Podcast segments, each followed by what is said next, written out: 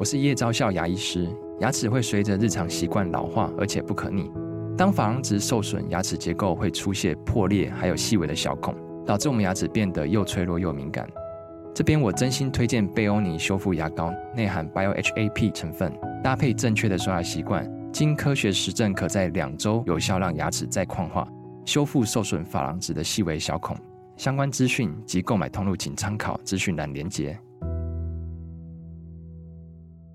一定哦，要妥善处理婚姻中的小事哦，才不会变成将来离婚时候的大事哦。除了离婚，还有别的选择吗？其实，在婚姻当中啊，你曾经多少次有勾起想要分开或离婚的念头，而之后你是不断的隐忍，或后来终于找到出口呢？透过真实的故事，可以帮助你做好在婚姻关系当中的危机处理。这次我们要学的是，当两个人意见不合的时候，到底要怎么样可以停止争吵？第二个重点是，为什么稳住自己才是第一要务？第三个重点是，如果你真的打算要离婚的话，那么经过申请调解的时候，要有哪一些注意事项？One, two, three, hit it. 吴若全，全是重点，不啰嗦，少废话，只讲重点。欢迎来到全市重点，我是吴若全。今天呢，要透过心理咨商的角度以及法律的观点，让你更了解婚姻是怎么一回事。我们先来欢迎咨商心理师林秋芬，秋芬你好。啊，吴大哥，大家好，我是秋芬。好，秋芬最近呢出版了这本书哦，关于离婚你必须知道的事，在商周出版里面非常多的个案，可以说是会整了秋芬这几年哦，呃，服务社会大众的一些经验，也描述出现在婚姻的百般的状况哈。所以呢，我们知道说。当一对伴侣啊在关系当中渐行渐远的时候，到底是要改善还是要选择分手？我们先请秋芬来跟我们分享其中一则真实的故事啊，不过是用的是化名代称哦，就是 Tina 的故事，请秋芬来跟我们讲一下 Tina 的状况好吗？嗯，好。那 Tina 的故事其实她是我们服务啊、呃、非常多年前的一个当事人。嗯、那当我们其实在收集这些故事的时候，然后我们邀请他，是不是愿意回来跟我们分享？因为他这样子的故事，呃，可以带给其他人一些学习跟启发。嗯，所以这个故事是呃，他回来接受访谈的时候，呃，谈的一个他的状态。我想，其实，在结婚以后，他发现他的婚姻中其实没有先生的存在，嗯，先生依然跟他的呃原生家庭、跟他的朋友呃继续。保持那个很大的一个投入，嗯，并没有投入他们两个人组成的一个小家庭，嗯，这也是我在实务工作中常见的。很多的先生说，我没想到我进入婚姻以后，我要妥协这么多啊，嗯，我连晚上都不能去打网球，我不能跟朋友去喝酒，然后一回家我太太就要抱怨。所以 Tina 的故事就是这样的故事，她对于先生完全把家务、孩子照顾的事情都交给他，她非常非常的不满，所以她就寻求各种资源要先生改变，那两个人的关系就越来越恶化，甚至就冷漠不接触，然后。呃，到他所谓的冷暴力，嗯，到最后更严重的是两个人有相互的推挤，然后孩子也目睹了这个过程，嗯，所以这个是他的一个婚姻故事，嗯，而且其实一开始的时候，呃。两个人进入婚姻哦，可能要经过这样的磨合的阶段，才会发现说，原来我们对于婚姻的价值的看法是不太一样哦。那有一些、啊、呃男生结婚的时候就觉得啊，结婚就结婚，我有回来家里住啊，我钱有拿回家，那照顾子女，哎，就太太多分担一点，那我还是要去外面，就是维持我婚前呃可能的社会关系或人际关系啊。那我看到 Tina 还有一个状况，就是说。她老公其实也会邀她邀请，老公也会邀请她一起去哈，但她可能会觉得太累，或花的时间太长，或是因此而没有办法兼顾家务跟照顾子女嘛哈，甚至太晚回来还会影响到对于子女的照顾，好像也让呃 Tina 会觉得自己有点失职，好，就没有尽到一个妈妈的责任，对不对？所以这夫妻两个人的观点不一样，会埋下这个感情不睦的伏笔哦。嗯，嗯，是没错。嗯，所以这个就是他们呃长期这个关系恶化的一个主要的原因。嗯，好，那么后来他来呃找你做这样的咨商或协谈哦，呃，是怎么样去发现自己需要改变？他的关键思考是什么？我觉得最大的关键是他思考到说，我只能改变的是我自己。嗯，如果我来找心理师，嗯、然后我不断的在造呃在抱怨那个不在现场的所谓第三人先生，嗯、这个对这件事情一点帮助也没有。嗯嗯嗯，没有办法改变那个不在现场的先生。嗯，所以呃，他认识到了说，那谁痛苦谁就改变，是我在这个关系里面我非常非常的不舒服。是、啊，那先生也一直说都是我的问题。嗯，好，那我就改。所以这个是一个很大的一个关键。嗯，可是，在来找你们之前哦，他已经有到了要离婚这样的念头或阶段吗？啊，有有有，这个其实在他的选择里面，嗯、但是他还是想说，那我能不能透过邀请先生一起婚姻之商来做一个改变？嗯，啊、呃，先挽回这个关系，改善这个关系。在这个过程里面，我们也跟他讨论，那你是不是回去邀请你的先生一起来？但先生拒绝了，先生觉得都是你的问题啊，我没有问题啊。嗯，这也是台湾社会的常态啦。哈。不过您刚才讲到一个重点嘛，就是。越是觉得痛苦的人，其实越要要求自己改变，因为你如果一直等待对方改变，其实你的痛苦是没有办法解决的啊。那么从心理师的观点，在这样的故事里面，你看到了哪一些重点跟现象，可以提供给我们听众朋友参考？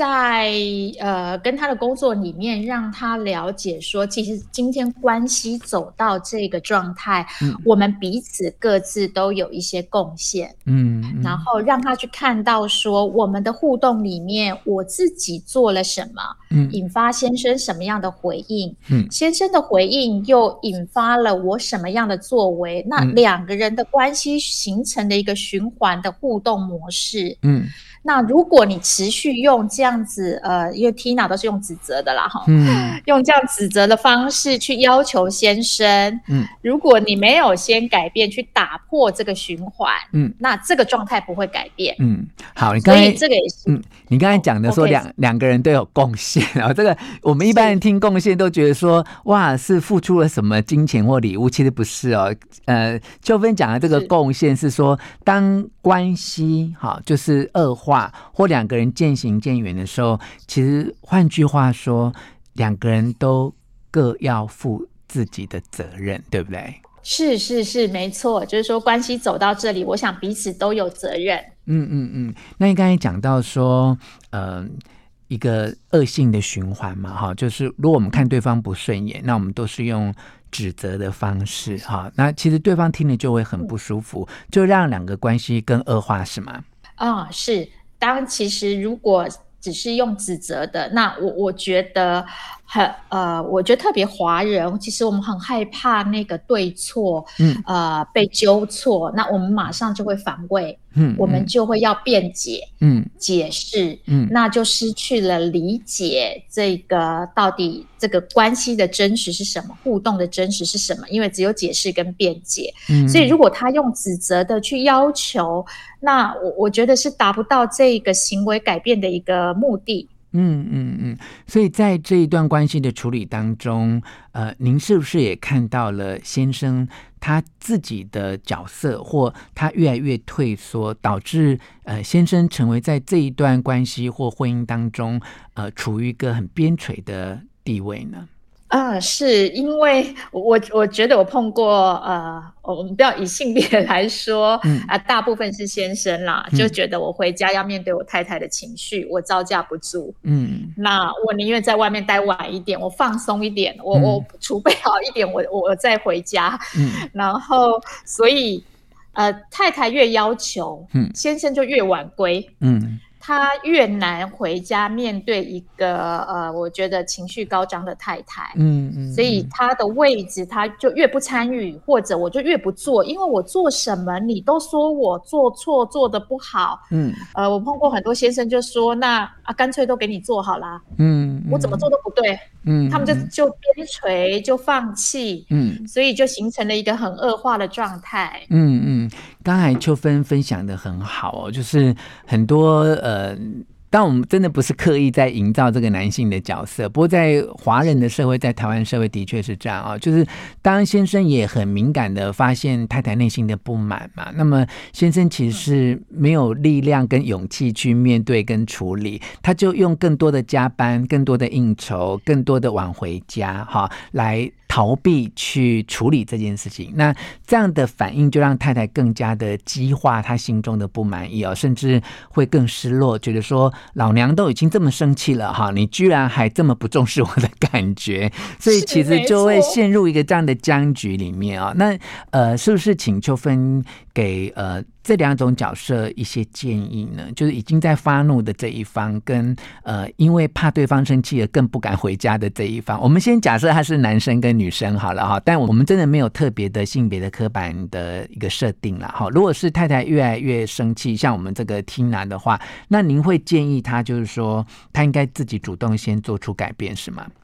啊、呃，在在 Tina 这个案例里面，我们会看到他去改变用指责的方式，嗯，而是去看到先生其实已经有小小的改变跟不一样的地方。譬如说，如果今天早一点回家，嗯、那我去肯定这个部分，嗯、我不是持续还在说你怎么这么晚回来，你没有看到我的辛苦吗？嗯、你不能早一点回来帮忙处理孩子的事情吗？嗯嗯嗯嗯，他会说，哎、欸。爸爸不错哦，你今天呃早一点回来哦。嗯，然后去肯定他，如果在照顾孩子的事项上，嗯，哎、嗯，爸爸你其实今天其实很很细心，或者做些什么，嗯，我觉得人得到肯定，其实会愿意做更多。嗯嗯，所以我会觉得说，如果你希望对方参与跟投入，嗯，那我觉得要改变一个沟通跟说话的方式。嗯嗯，但我们也可以理解啦，嗯、那个呃愤怒、焦虑、失落，就会让我们容易用指责的口气。嗯，那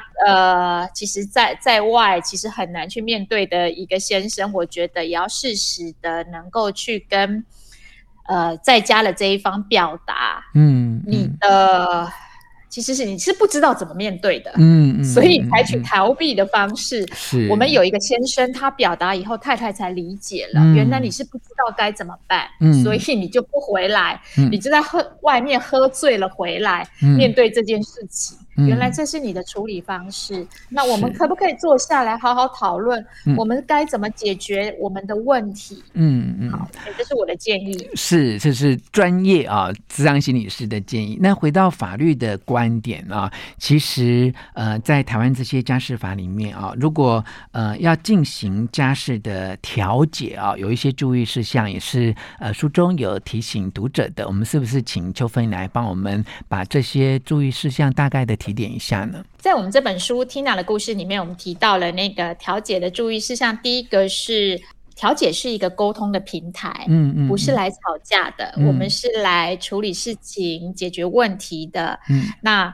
呃，如果你要透过调解去指责对方，那其实是于事无补的。嗯嗯。那第二个提醒是。明白自己真正想要的是什么。嗯、譬如说，如果是离婚或者攸关孩子的事项，嗯、如果你能够透过也许一些资源啊、呃、商去先整理一下自己，你进到调解，你能够比较顺利的去跟对方沟通跟讨论。嗯，第三个提醒是，有未成年子女的话，嗯、我们在讨论关于离婚的时候，会希望。大家能够把孩子的需求摆在第一位思考，嗯，但我们知道这通常是困难的，因为在愤怒中、失落中的父母，嗯，被自己这一个很多的情绪卡住了，嗯，往往很难想到孩子。所以调解的时候，呃，专业的调解委员都会协助大家去讨论这个部分。嗯，所以鼓励大家能够运用调解去解决你们的问题。如果你的案件进到法院的话，嗯，那当然，呃，在呃社区也有很多的智商的资源，那也都鼓励大家能够运用。嗯，好，非常谢谢咨商心理师林秋芬来接受我们的访问，也推荐这本书给大家。关于离婚，你必须知道的事。希望你喜欢今天的诠释重点，分享给你的亲戚朋友，并且给我们五颗星的评价。诠释重点，我们下次再见。